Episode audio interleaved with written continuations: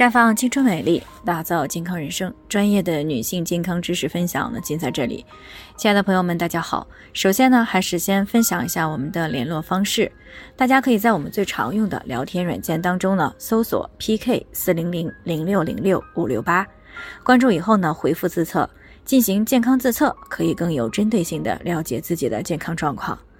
接下来呢，开始我们今天的健康话题。没有服用过雌激素的，怎么还会出现乳腺增生？听众呢，杨女士过来咨询，说自己啊，今年三十三岁了，在过年的这段时间呢，左边的乳房呢一直有些胀痛，用早孕试纸检测了也没有怀孕，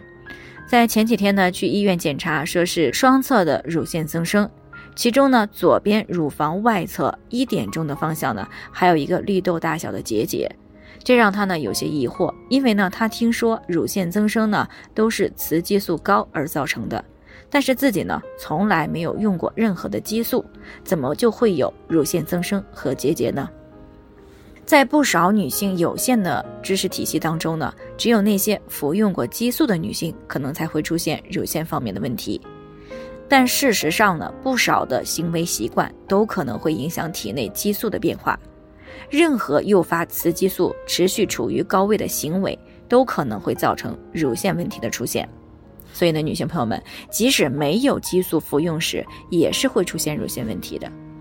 那么，除了服用激素可能会导致雌激素持续处于高位，诱发乳腺增生以外，日常生活当中还会有哪些因素导致这样的问题呢？那么，排除遗传因素，总结起来呢，主要就是情绪。和生活方式这两个方面的影响因素，因为经常处于负面情绪的状态呢，比如说愤怒啊、发脾气、压力过大，那如果过于频繁，而且强度又比较大，那么就可能会影响到大脑总司令部，从而呢影响到下丘脑、垂体、卵巢内分泌轴的正常反馈，出现雌激素相对性高的内分泌失调的状态。这样呢，就给了乳腺增生可乘之机。那生活方式呢，主要就是指饮食、运动、作息等方面到底是否科学。因为体内的脂肪超标呢，尤其是内脏脂肪超标，可能会导致雌激素的来源增多。那么肝脏灭活雌激素的能力下降，这样呢，就会使体内的雌激素水平可能持续处于高位，从而呢，诱发乳腺的问题。所以日常生活当中呢，要尽量的避免高脂、高糖等高能量的饮食，也就是少吃高脂肪的、高碳水类的食物啊，多食用粗细搭配、荤素搭配。每餐呢要准时、适量的饮食模式。与此同时呢，为了维持这个正常的身体的能量代谢啊，避免脂肪的啊过度的积累，那么还要保持规律性的运动习惯。另外呢，合理规律的睡眠习惯呢，对于预防乳腺的问题也是非常重要的。